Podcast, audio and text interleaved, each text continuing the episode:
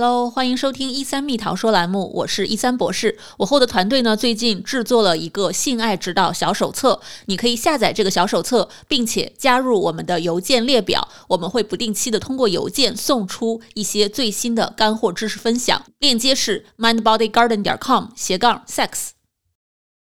我经常收到父母们的一些提问啊，就是问到说，孩子学校里面的厕所。如果允许性少数的孩子去使用，这会不会引发什么样子的问题？要不要考虑教会学校这样比较传统和保守一些的学校呢？孩子突然说自己要变性，是不是受到了周围朋友们的一些影响呢？孩子真的自己想清楚了吗？很多父母面对这样的一个情况，真的是感觉天崩地裂啊，完全不能接受。那么今天呢，我们就请到了斯坦福的邓杰医生，跟我们在 Clubhouse 的其他几位嘉宾们一起来探讨一下孩子性别转化、孩子的这个 sexual identity 方面的一些问题。邓杰医生呢是斯坦福受训的妇科医生，也是在斯坦福的 Gender Clinic 有非常丰富的工作经验，见到了很多性别转换方面的孩子。欢迎邓杰医生。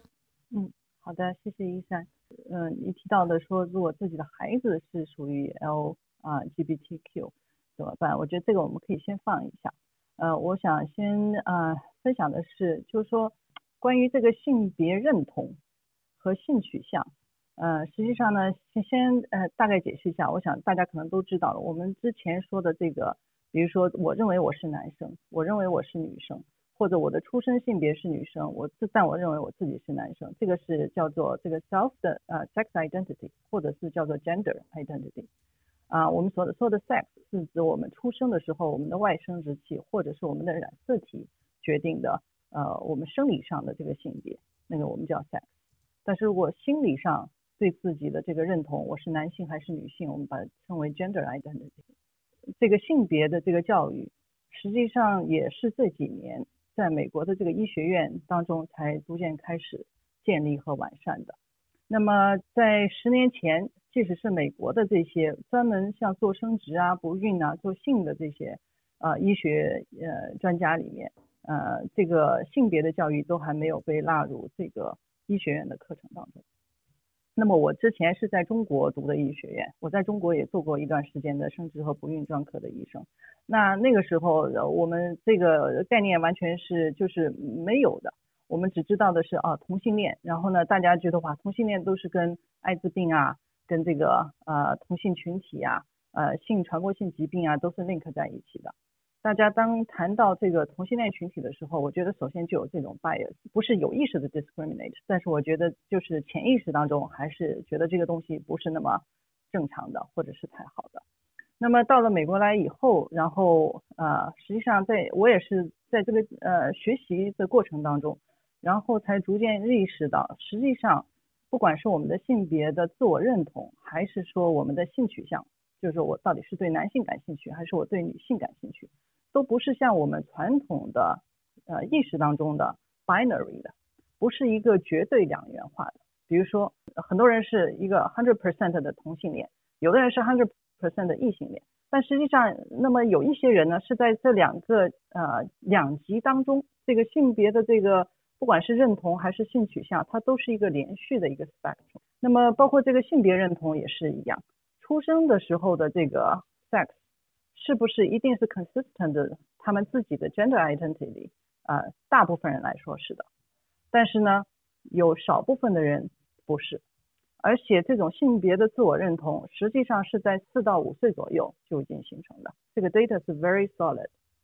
然后呃，并不是说啊，我小的时候我的出生是女孩，我也觉得自己是女孩。然后呢，突然到了 teenager 十五六岁的时候，哎，我突然之间来了一个十一百八十度的转换，我觉得我自己应该是个男孩了。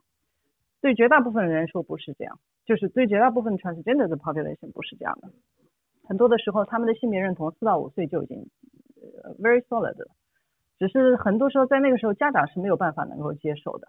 然后呢，家长也会认为哦，可能他们还太小了。过了一段时间，到了 teenager，他们自然对自己身体有所了解，或者是家长的这个教育啊，社会教育，他们就可以转换过来。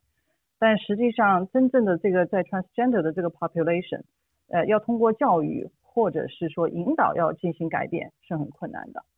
呃，这种性别认同包括这个性取向都是有一定生理基础的。呃，举个简单的例子来说，那么在呃二零零四年发表在《新英格兰杂志》的啊一篇文章，《新英格兰杂志》是最 high level 的这个医学杂志。那么呢，他们呃调查了呃呃那些就是出生的时候 XY 染色体 XY 生理上是男性，但因为这个发育过程当中他们没有外生殖器，没有这个阴茎，那么他们有些是有女性的生殖器或者女性的阴道的，那么这些呃人从小就被当做女孩子来抚养。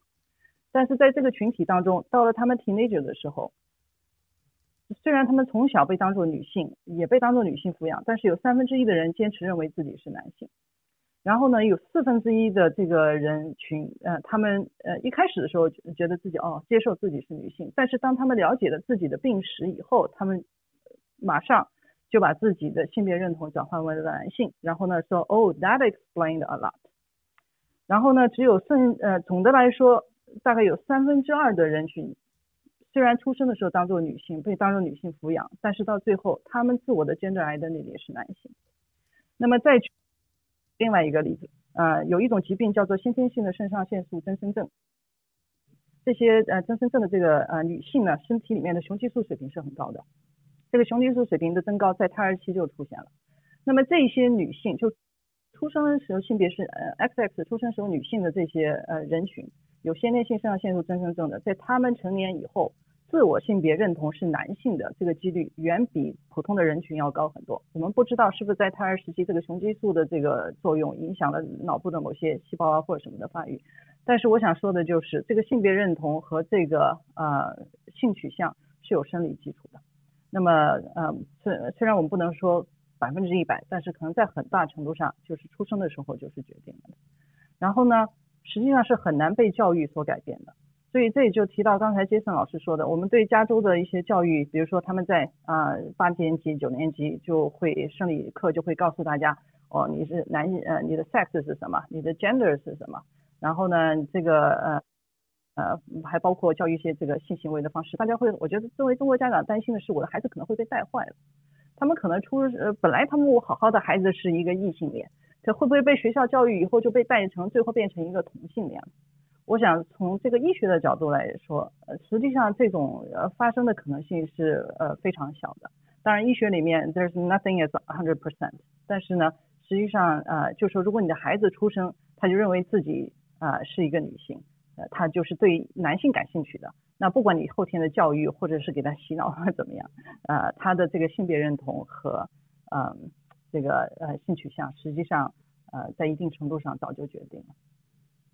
哇，谢谢邓医生的专业分享，因为这个问题其实经常有家长问。嗯，总是觉得怎么可能是天生的，一定是后天的。包括也有很多人问说，诶，那同性恋夫妻培养的这个养育的孩子，是不是以后长大了以后性取向变为同性的几率也会很大？那有时候尽管我会拿出很多的这种研究来说，但是我觉得并不能 convince 家长，所以我很我也很好奇啊，台上的各位老师们，包括家长们，你们的一个看法。我我先抛个砖吧，我觉得这个，哎，这个事情其实还是一个。很尖锐的话题哈，因为这个都不想发生在自己身上，对吗？发生自己孩子身上哈。但是我是觉得有些这个我们看待这些事情时候，他自己本身他如果能够相对嗯摆正姿态啊，我是指的，因为我觉得有些可能啊，不管是男男还是呃怎么样哈，他们本身可能你同性也好，异性也好，就是你摆正自己的交流方式。因为我不能说我自己直接身边就有这样一些朋友，但是确实是有个别的是这样子的。我觉得如果他还是很职业，还是很这个，就是我是指的稍微大一点哈，可能还是没有问题可以来成为一些相对职业的朋友。但是这个对于小孩子这个有没有可能改变回来呢？就是他这个确实是呃这个自己确实从这种生理天生是这个样子，但是如如果说可能父母不想这种事情是这样子。可能是有悖有悖天理哈，这个我不知道，这个邓医生有没有一个就是说可能把它转变回来呢？嗯，你这个问题问的很好。实际上，这种试图要把这个孩子扭转过来的这种所谓的治疗，不管是心理的还是生理的，那么实际上呃这个过程，我觉得已经呃呃几十年了。呃，也不是说这这个呃性别的认同或者是同性恋、异性恋，其实一直是存在的，并不是说到了现在才有。然后呢，之前人们一直认为这是所谓的不正常，所以一直都在想通过各种方式来进行扭转。但实际上就是呃，跟你说一个 data 吧，呃，transgender 的 population 在这些青少年当中，自杀的这个发生率是百分之五十左右。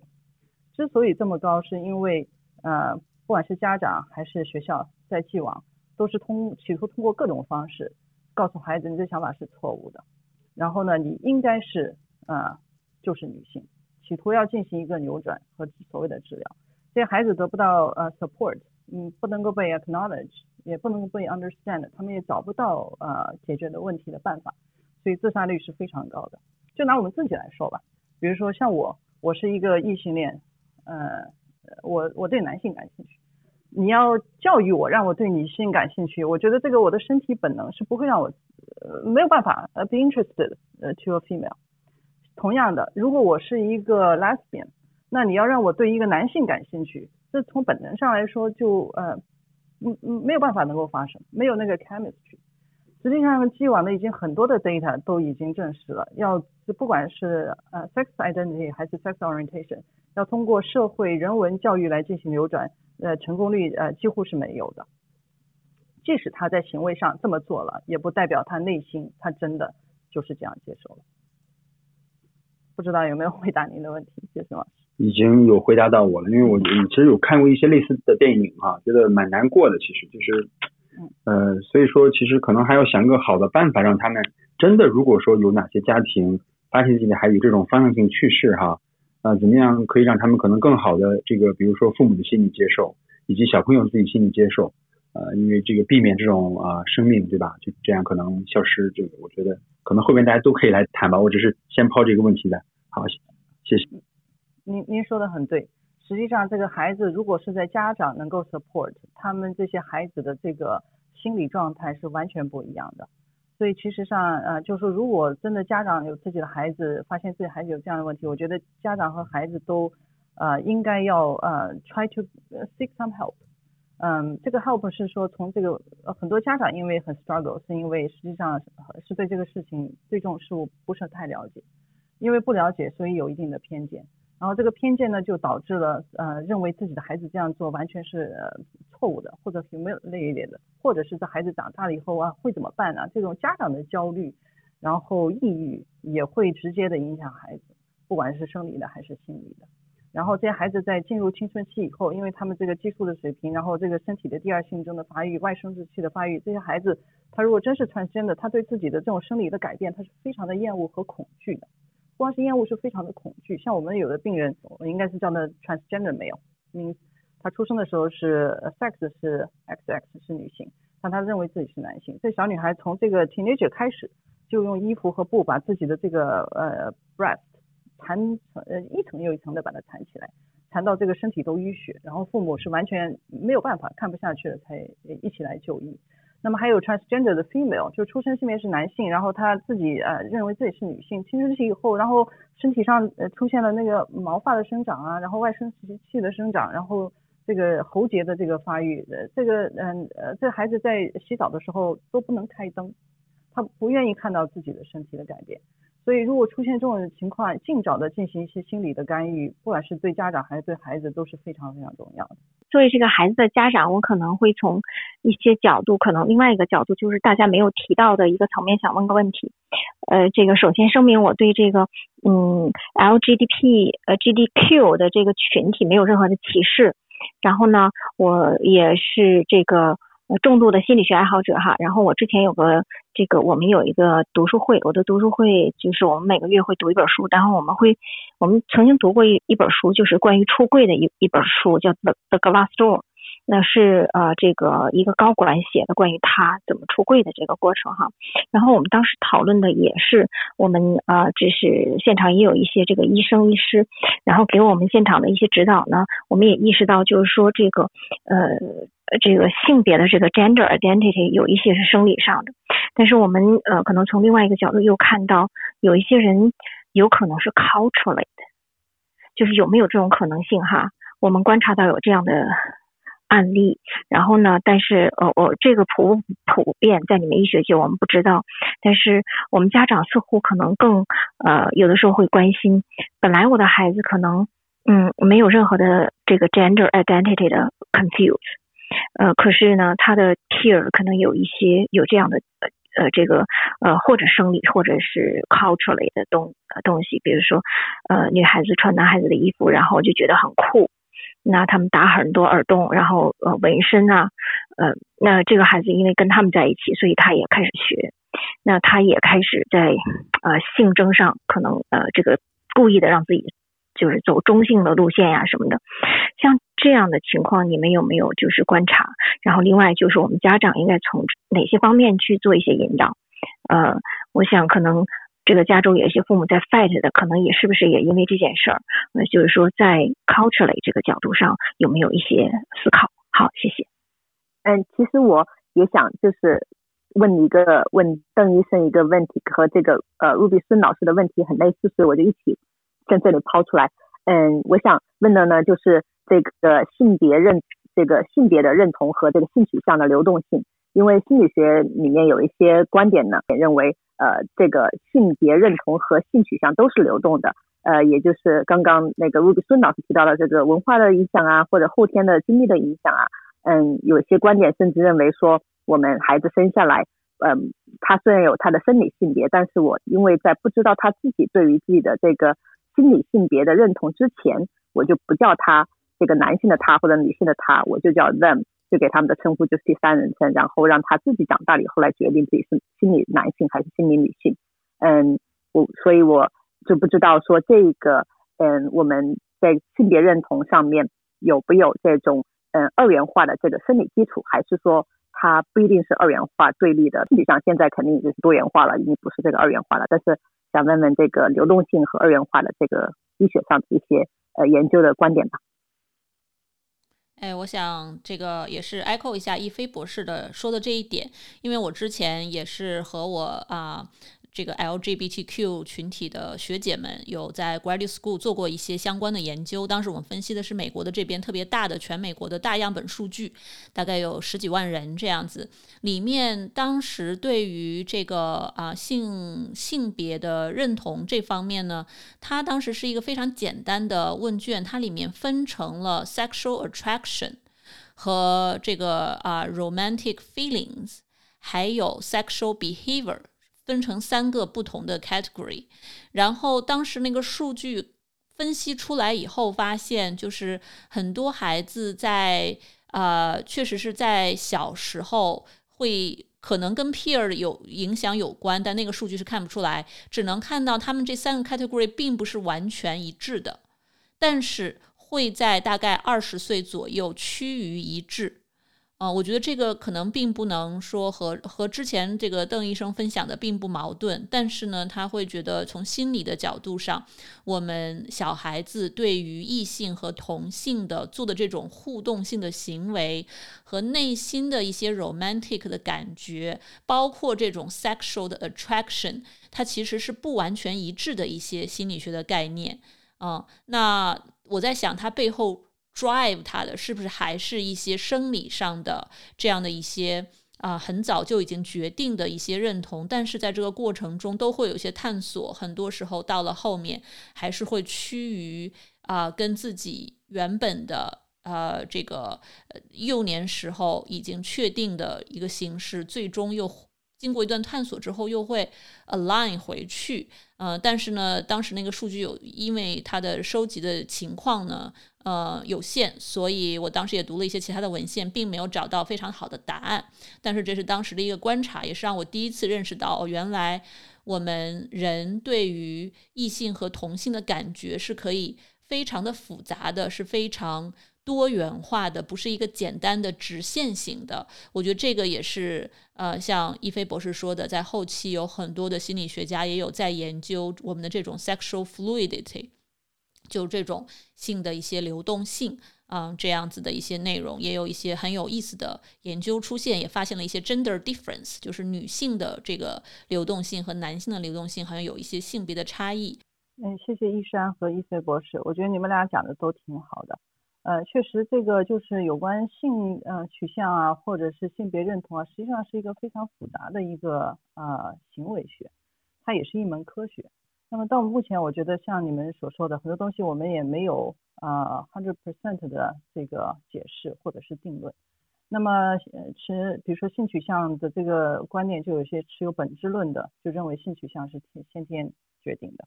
那么社会构建论的就认为性取向是文化环境构建的，然后是个体和社会啊不断互动当中形成的自己的性取向。那么呃，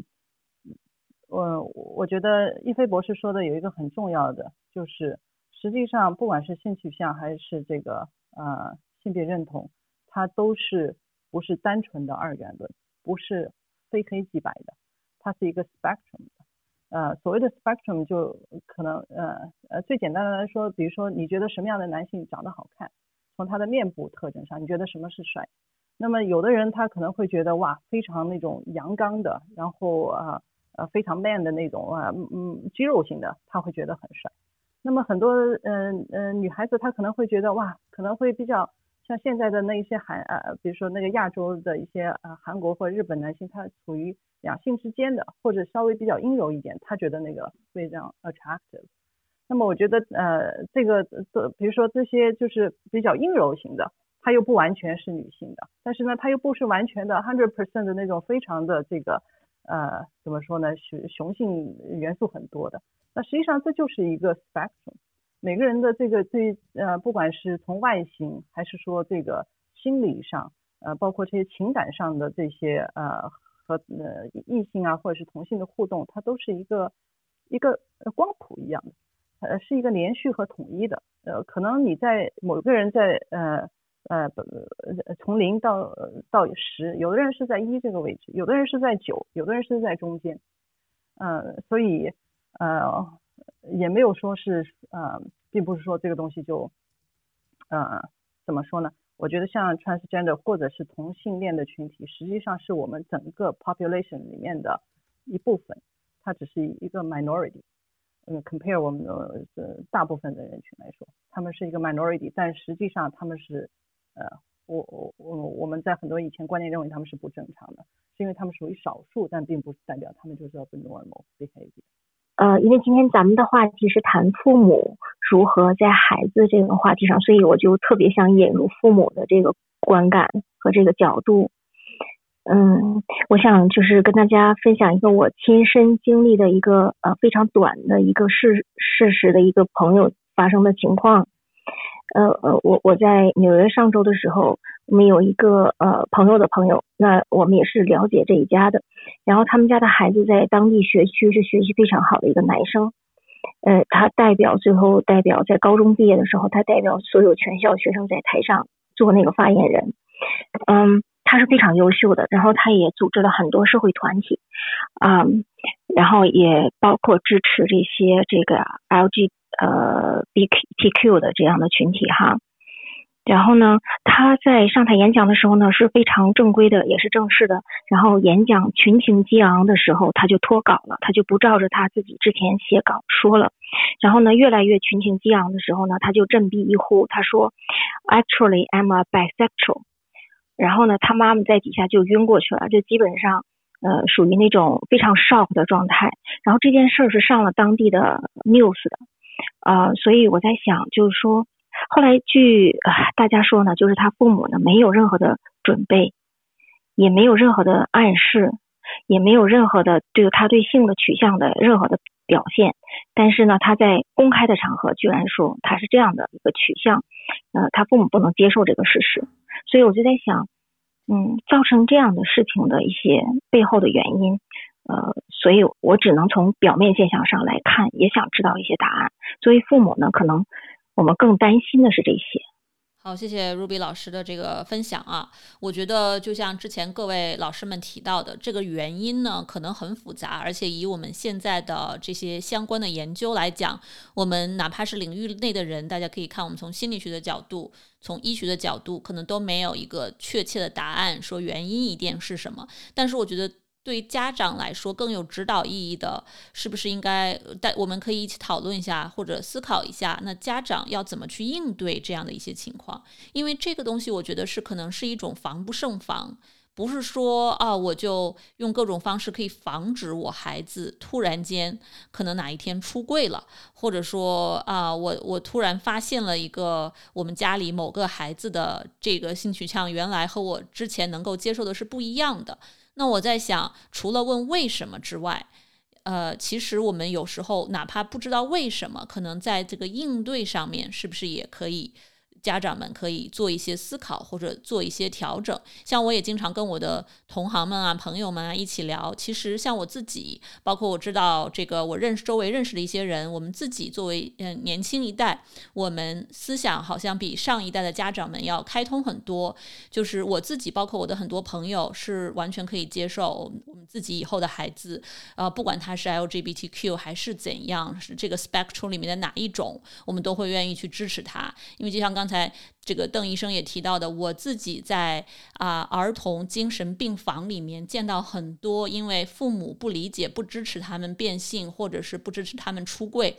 然后不停的自杀，不停的被救，最后不能保证安全，被关到了儿童精神。病科那个病房是全部 lock down 的那种啊，然后全天二十四小时有这个护士监管的，以防他们不小心就自杀成功。我见到很多这样的孩子啊，不管他的 biology 上面是男生还是女生，所以我在想，就是家长们如何教育自己，如何去更多的去。接受这个快速变化的世界，然后更好的对这样的一些意外啊来做出一些应对呢？这个是不是会对家长们也有一些帮助？嗯，我觉得陆斌老师分享的这个案案例特别好，也真的是非常的典型。嗯，就说不是这个事件典型，就是说这个孩子在性取向或者性别认同上面，嗯。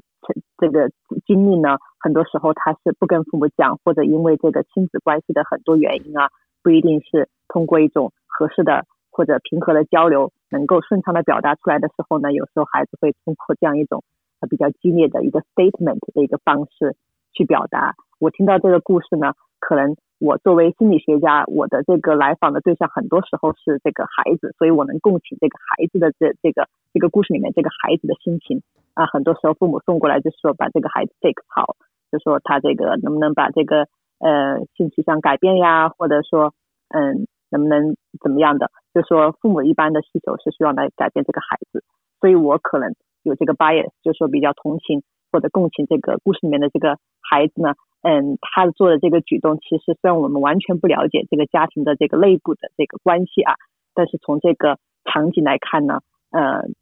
我能想象的是，可能他在这样一个让父母非常骄傲的场合，一个非常优秀的孩子，万众瞩目，或者说一个 honor 呃 speech 这样一个特别的、特殊的场合来喊出这一句“我是 bisexual”，嗯，而且是第一次向父母，并且向所有其他人来表现自己的这个可能隐藏的这一面哈，嗯，其实非常具有这个呃心理学的意义。嗯，意思呢，就是说，它可能背后包含了很多家庭之类的一些冲突或者隐藏的一些动力吧。这个家长可能第一感官是觉得啊非常难以接受啊，另外一个可能觉得羞辱啊，与时俱进的去接受很多，比如说多元化的这个呃性观念啊或者性别观念呢，可能跟孩子能有这样的一个开放式的沟通的时候呢，嗯，也能起到一个引导人的作用，而不是让孩子觉得。嗯，我的父母是很难以理解我的，或者在我身上放大了很多的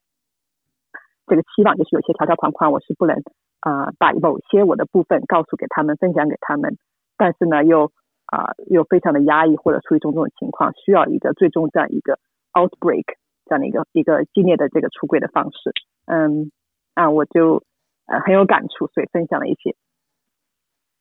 一菲博士，我我很能够呃很同意你说的。我觉得孩子的那种表现，实际上是他已经压抑了很久的一个 outbreak，是一种反抗。这些孩子很多时候，他们希望变成他们自己想要成为的自己，但是因为不能够被家长或者是外界所接受，很多时候 they're hiding。所以我们为什么叫出轨呢？因为他们都藏在那柜子里，然后在某个时候他们忍无可忍的时候，他们才把这个表达出来。很多时候在我们听起来会觉得哇，是不是这些孩子被学校教育成了一个样子，然后总是去参加 LGBTQ 的 group，你看最后他就出轨了。但实际上，可能真正背后的原因是这些孩子本来就是属于这个群体的，所以他 very advocate to the right of this population。然后只是他在某一个时候，在一个没有预兆的情况下，嗯，把它 disclose 给大家。我觉得，如果父母对于孩子的这种不管性别认同还是性取向有不同的这种观念，啊，或者是 very shocked 也是非常正常的，并不，我们这个不能接受，并不代表我们父母就有做的不对的地方。实际上，我们在这个门诊当中看到的所有的父母来的时候，都是啊呃，父母很内疚，他们总是现在想找是不是因为我家长没有做到位，没有引导到位，才导致了孩子这样，或者我对孩子不够关心。然后呢，所有的这些家长、夫妻双方之间不同的这种呃观念，或者是呃处理方式，也导致这个 marriage 的 relationship 有很多的 conflict。然后呃，我想说的是，对于家长们自己来讲，如果您呃觉得自己跟孩子的这个呃观念有不一致，也不需要呃认为自己是不是就有些哪里做的不好或者自责的。如果是真的需要帮助的话，其实呃就是还是有很多的这个 psychiatry。或者是说 gender 的 specialist，其实可以提出提供一些专业的这些方面的引导和帮助。好，谢谢邓医生的补充。确实是在这种情况下，家长啊不要过分的责怪孩子，也不要过分的自责。其实现在相关的资源很多，有相呃这个对这方面很了解的心理学家、医生们。嗯，在几乎美美国这边，可能很多城市都会有相关的一些资源，网上其实也有很多相关的资源。那大家这个其实还是可以积极的去寻求一些 support。那今天这期节目呢，是我们在 Clubhouse 开房聊家庭性教育当中的一个节选片段。很多家长因为问到说孩子这个性少数、关于出柜、变性等等，家长要如何应对这样的一个问题，所以呢，我就专门把邓医生的这一段讨论给截出来，放在这里供大家参考。那我们硅谷一三心理诊所呢，已经上线了一系列的课程，包含了亲子育儿、性和谐关系的提升、亲密关系的提升、职场应对和这个压力应对、情绪管理。睡眠提升等等，涵盖了多个方面不同的课程，大家都可以在我们的网站查看到 mindbodygarden 点 com 斜杠 course。我们之后呢也会针对家庭性教育和其他的性方面的知识，写一系列的书籍，会上线成电子书。那希望大家持续的关注我们硅谷一三心理诊所，我们的最新的 update 都会在我们的各个 social media 平台和我们的网站上进行实时的更新和通知。也欢迎大家呢，在我们网站的下方 subscribe 我们的 email newsletter，我们会通过 email 的形式发信给大家，告知大家我们最新的一些动态和最新的一些产品服务。也欢迎大家呢去我们的 YouTube 频道观看我们的一些科普小视频。那我是一三博士，谢谢关注我们的“一三蜜桃说”栏目，我们下期再见，拜拜。